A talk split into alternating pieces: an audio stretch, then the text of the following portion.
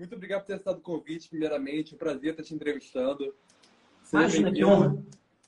E como é que tá a expectativa para esse novo lançamento agora também? Pô, altíssimas. Melhores impossíveis. Até tinha mandado mensagem lá, falei, pô, vamos fazer um brinde aí hoje, alguma coisa? Cara, ah, um brinde aí, ó. pronto, foi. Tava animadíssimo para a live, para os lançamentos, assim, tô bem, bem otimista aí. Tem coisa boa chegando. O pessoal da Maré mandou hoje, que dia 17 parece que tem lançamento, aí já agendado, tudo bonitinho. E é coisa fina, coisa boa. Show. É, a primeira pergunta era até sobre isso, cara. É, você tem um projeto, né, que é o Costa, que é o sobrenome. Isso. É, eu queria saber como foi, como foi a ideia de criar esse projeto e você se dedicar ao indie pop, folk, folk melancólico. Como é que você chegou a isso? Meu, é, é muito curioso, porque a, a maneira como a, essa vida de artista solo aconteceu comigo, aconteceu com muita gente, assim, lá em meados de 2014, 2015, coincidentemente, assim, com o final de um ciclo ali daquela cena rock super forte, assim, né? Principalmente que rolava no grande ABC. É, eu tive uma, tive uma banda na época, né? De, de hardcore chamada Memórias de Viena. Uhum. A gente lançou dois EPs e aí a banda se dissolveu, cada um foi para um caminho. E aí eu estava meio, meio saturado dessa coisa assim de é, forçosamente depender de uma galera assim para fazer um som, né? E aí o meu primeiro EP solo, ele chegou meio voz violão assim, né? Naquela coisa meio despretensiosa assim, de ah, vou fazer, vou tocar, vou produzir, gravar minhas músicas. E o negócio foi engrenando, assim, eu fui pegando um gosto por fazer tudo meio solo, assim. Eu comecei a aprender a tocar os outros instrumentos, comecei a aprender a produzir também, produzir amigos meus, né? Então, não foi nada muito de caso pensado, assim, mas uma urgência, né? Uma necessidade, uma coisa que eu precisava fazer como artista. E o gosto pela música veio desde a infância ou foi a partir de um momento que você começou a gostar da música? Não, foi desde a infância, assim. Meu pai, eu lembro quando a gente quando eu ia para a escola, assim, ele colocava um, um disco do Roxette, chama Charms, de 92. Botava lá no CD player do carro, ia escutando, eu pirava, assim, nas duas primeiras músicas, achava o máximo. E aí, uns anos depois, assim, por conta da minha avó, que sempre tocou também, assim, meio que pedi para ensinar uns acordes, aí peguei uns três acordes ali e foi, fui desenvolvendo e tal. Mas sempre gostei muito, assim, né? Uma coisa que não saiu da minha vida até hoje, está aí. Uhum. Legal. E o EP Moradas, que é a continuação do álbum Morar, né, que está sendo o último agora a ser lançado, é... ele, ele também, eu queria falar sobre ele, como foi o processo de criação das músicas para esse novo trabalho e quais os aspectos que você buscou aprofundar ou explorar de forma diferente dos demais lançamentos?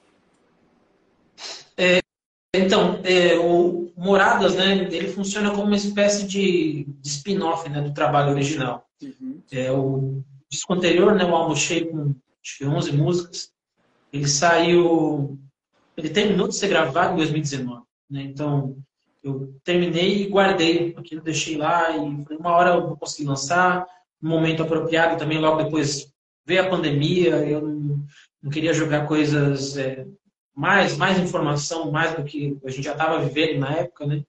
E decidi guardar, assim, comecei a fazer outros projetos, tanto pessoais quanto para amigos, assim, foi ficando, né? Uhum. E aí, nesse ano, é, a minha vida deu uma, uma mudada, assim, de cabeça para baixo, assim, no âmbito profissional, no âmbito pessoal, e coincidiu com a minha vontade de lançar. Então, por mais que o trabalho tivesse parado também, eu já estava meio preparando o conceito para quando fosse uma hora certa assim, chegar, né?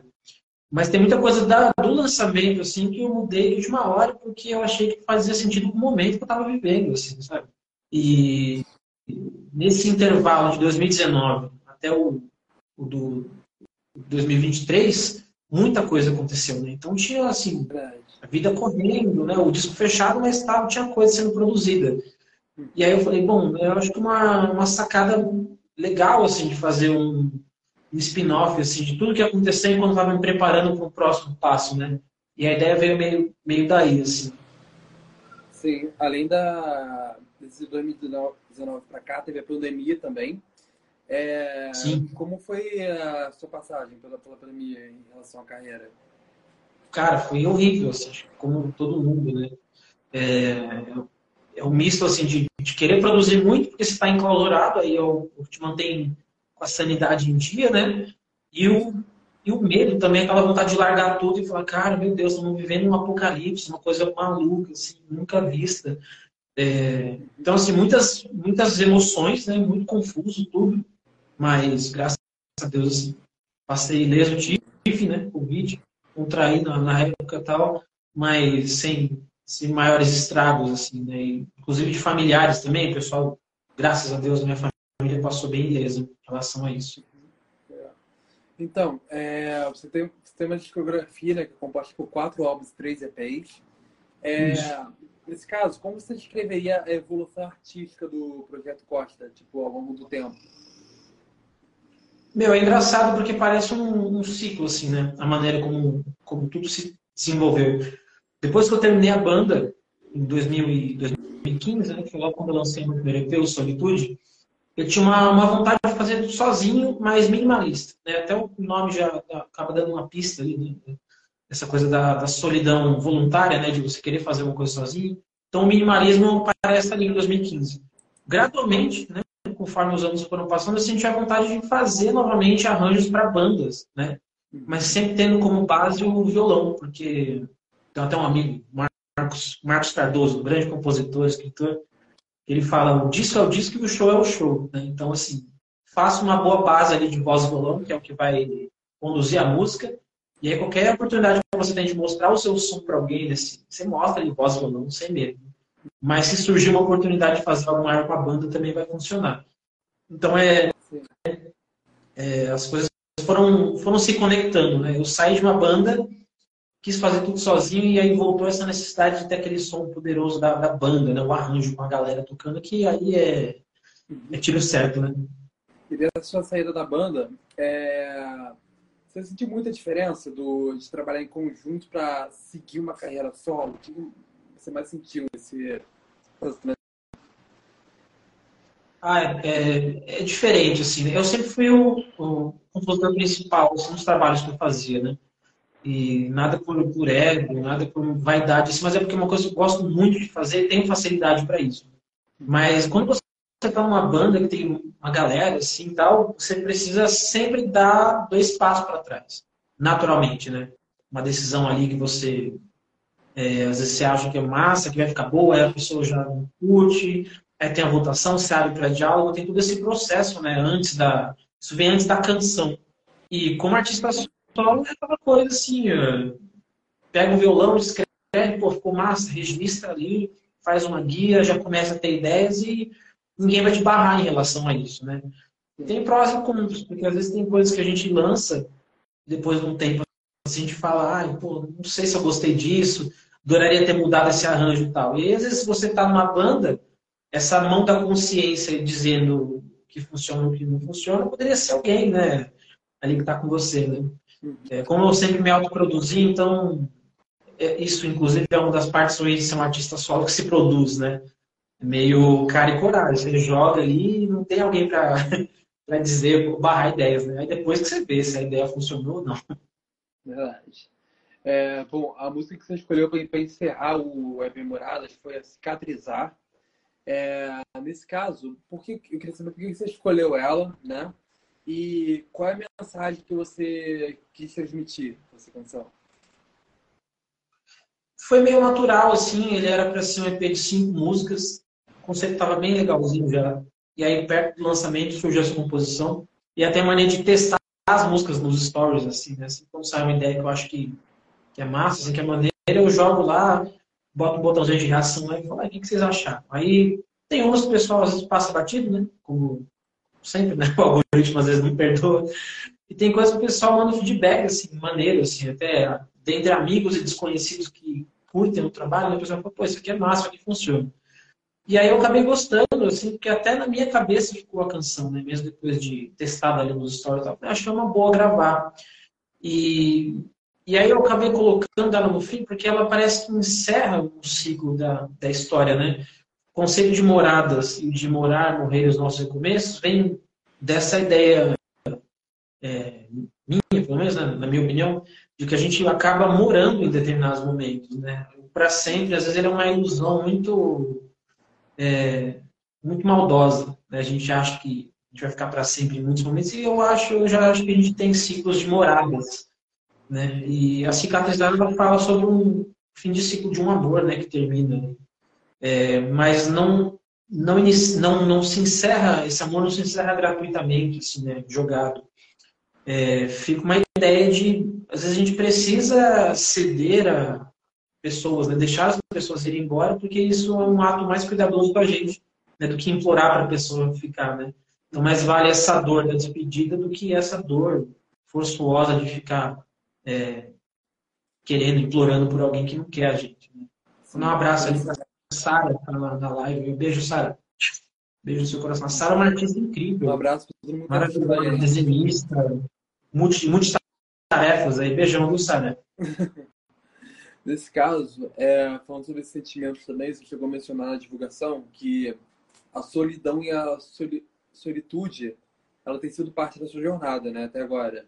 É, nesse caso, como essa experiência pessoal acabou influenciando nas composições da sua música? Você vê, você a música como uma forma de se expressar em relação a isso? Sim, é, é natural assim, de todo mundo que curte muito compor, né?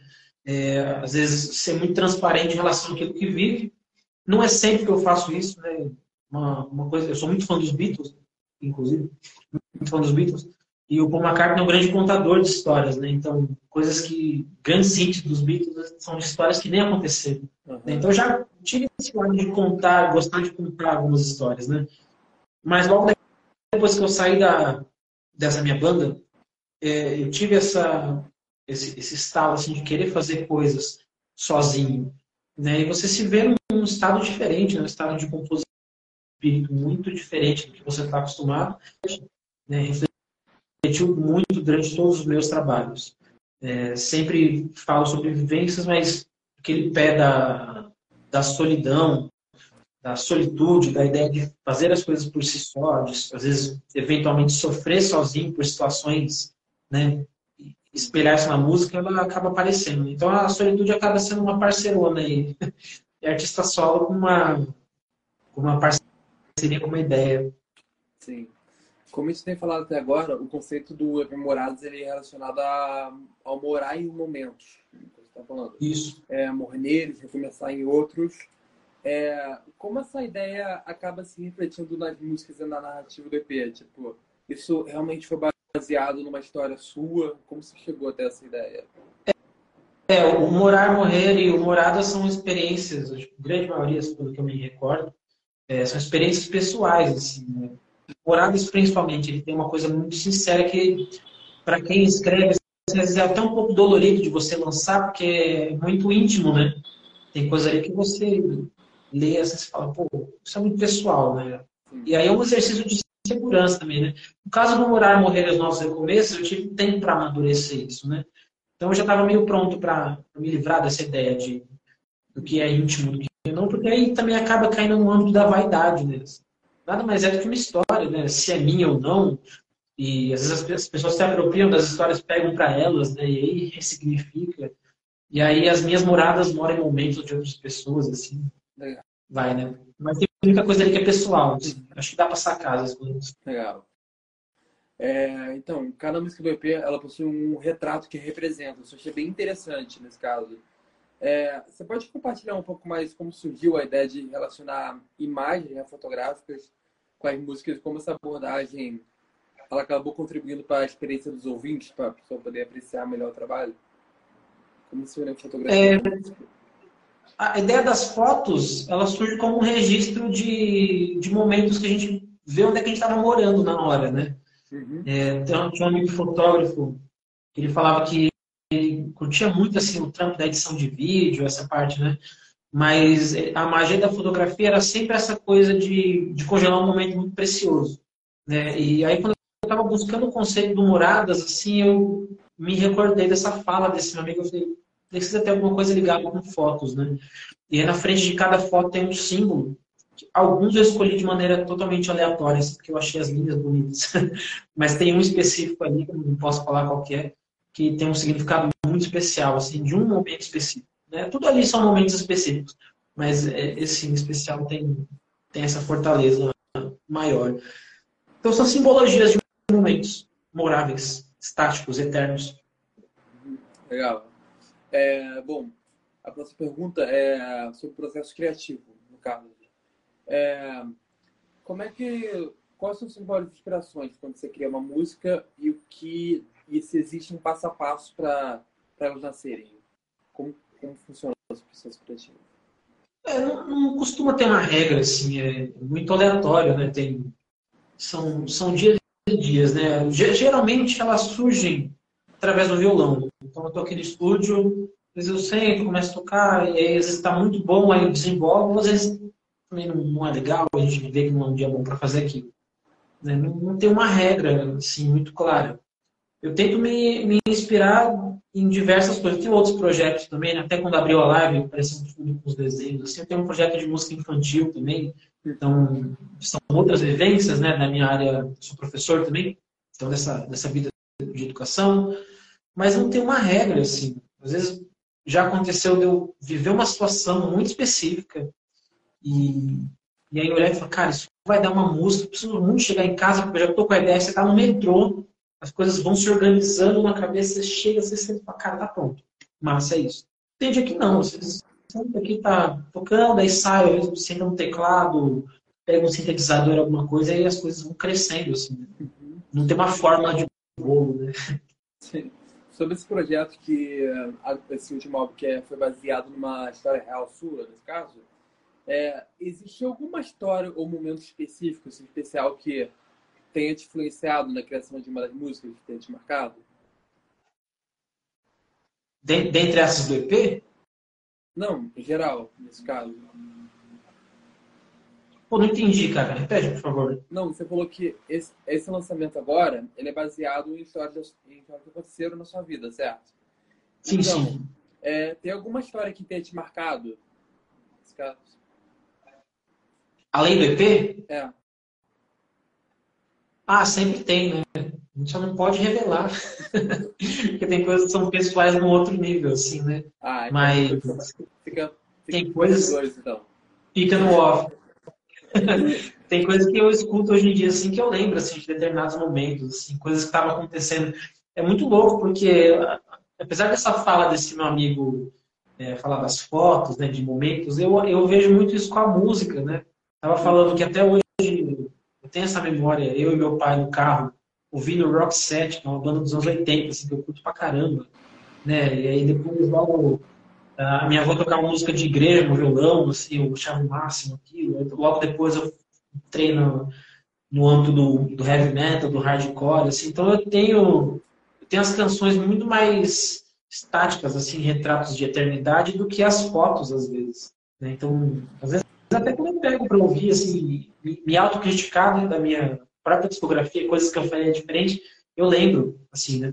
Tem uma em específico que chama Ternário, de um EP meu de 2000 e 2018, chama-se Inverno, que eu fiz para um amigo que faleceu. Assim. Isso foi uma experiência bem dolorosa na, na época. Assim. E hoje, quando eu escuto, ainda lembro do dia que eu recebi a notícia, ele, enfim, adoeceu teve esse, esse tempo de, de, de preparo para a gente, né, as pessoas em volta, assim, mas o que não diminui a dor, com certeza, né? E foi meio automático, assim, no processo, depois que ele deixou a gente, assim, eu já escrevi e mostrei para os familiares dele, inclusive, assim, foi, esse, é esse é um momento bem específico, assim, dessa compartilhar dessa, desse meu catálogo aí de canções. Mandar um beijo para Paola, que está assistindo também. Beijo, Paola. Te amo. Um abraço, beijo. Um abraço Marcelo também, que está assistindo a gente, meu amigo. Grande Marcelo. É, nesse caso, eu, eu nem não falei isso, né? Mas estou diante de um cara internacional, né? Que acabou de abrir uma loja em Portugal. É, queria perguntar um pouco como é que está sendo essa experiência de empreender lá fora, né, na Europa. É, cara, eu, eu fiquei muito surpreso quando eu lancei o meu EP de 2016, O Som Mais Belo. Ainda, eu nunca tive uma despretensão em relação à música, né? mas existem certos passos, certos momentos que eu achei que não fosse rolar assim, né? Eu achava uma coisa muito distante. E aí tem uma playlist é, Portugal que chama Mostly Strings, assim, que tem um catálogo sensacional, assim, de, de, de, de canções. Muita coisa boa já tocou lá, né? Inclusive o, o Sea Fret, quando estava bombando, assim, apareceu por lá, assim, e eu, assim, despretensiosamente, ou não, né? Mandei, assim, não, eu sou artista brasileiro, tô começando agora. Seria legal vocês tocassem. E aí o dono da página respondeu assim, muito bom, vou tocar. E aí foi por onde caminhou mais, assim, nesse mercado europeu, né? Claro, assim, nada impactante no sentido de é, dessa grandeza, assim, de formar um grande artista, de ser a virada de chave, mas para mim, ter uma música minha rodando por aí, é, e é legal porque quando você entra no, nos comentários da página, uhum. tem relatos de histórias de pessoas com aquelas músicas tal, é maluco. Porque tem coisa ali que eu gravei num quarto, assim, com um violão e um microfone, assim, né? Um violão na mão e um sonho na cabeça. é gratificante, né? E como são os feedbacks que você recebe? Oi? E, como são os feedbacks que você recebe do público? Ah, eu, eu gosto, assim, eu tento não, não me viciar nisso, né? Porque é, não é sempre que as coisas vão surtir o efeito que a gente quer, no sentido de você vai lançar coisa e o pessoal vai amar, vai comentar. Que a gente sabe que esse meio digital ele tem essa, essa carência, né? Por conta do algoritmo, às vezes coisas não entregam, você tá tudo certinho, mas por um detalhezinho ali bobo, a coisa não chega onde deveria chegar. Então eu tento não me não me apegar a isso. Claro, é incrível assim, quando você recebe uma mensagem um dia falando sobre determinada canção, um comentário, aquilo ali muda né, a maneira como você enxerga. Mas antes de mais nada, assim, eu tenho, eu penso assim que primeiro eu preciso estar feliz com o que eu fiz, né? Por mais que exista uma demanda de lançamento, mas eu jamais lançaria uma coisa assim que eu acho que não está de acordo com o que eu gosto. Lógico, depois de alguns anos você olha assim, aí você bate o olho e vê se aquele envelheceu bem ou não para você. Né? Mas aí também mora aquela beleza do que você achava legal na época, né? Então vira um retrato. Beijão pra Morena que tá assistindo também, muito obrigado. Ela tem um cabelo muito maneiro. Ela também é. tem um cabelo parece o meu, inclusive. Nossos cabelos são lindos. Beijo. É, pra gente fechar, cara, nesse caso você falou sobre. Gente tá falando sobre feedback, né? Que nem sempre a gente tem para saber se, se, como essa música vai chegar até o público mas por você, é... como você gostaria que seu trabalho chegasse até o público? O que você quer despertar as pessoas? Olha, eu quero muito, assim, um dia ser um artista que impacta vidas, né? E isso sempre levando coisas sinceras e verdadeiras. Eu sempre tomo muito cuidado para não, não que seja ruim, mas eu não tento não me apegar tanto a, a, a tendências que ao, ao, meu ouvido, ao meu coração, um som sincero, né? Fazer algo porque está todo mundo fazendo, ou fazer assim porque eu acho que as pessoas gostariam. Eu acho que é um processo de, de verdade, assim, no, no que a gente faz. Então, eu quero sempre pensar na ideia de chegar no ouvido das pessoas sendo um artista que faz música sincera. Isso aí, para mim, já é muito legal. É isso. Arrasou mais uma vez. Muito obrigado, William, mais uma vez por estar comigo aqui. E para quem te conheceu a partir da nossa live, onde você acompanha o seu trabalho, redes sociais, plataformas, onde você está? Ó, Instagram é o centro nervoso de tudo, assim. Então, tudo que eu posto, tudo que eu vou lançar, tá sempre por aqui. Tô lá no YouTube também, Costa Música Oficial. Eu acho que é isso. Costa Música Oficial por lá é, Instagram, Spotify, digitar La Costa. minha música mais ouvida é O Som Mais Belo, de 2016. Não sei digitar Costa, O Som Mais Belo aparece mais fácil. Tem muitos homônimos, não um nome simples. Mas, é, enfim, é isso. Estou por aí. Me sigam no Instagram que vocês vão ficar. Finaliza então, mais um. Sequei aqui. Lançamento novo. E é isso, pessoal. Mais uma vez, muito obrigado. E, gente, lembrando a você que se perderam alguma parte da live ou querem rever, ela fica salva aqui no Instagram e também nas plataformas YouTube, Spotify, Amazon Music e Apple Podcast. Basta procurar por primeira entrevista. Até a próxima. Falou, até mais. Valeu.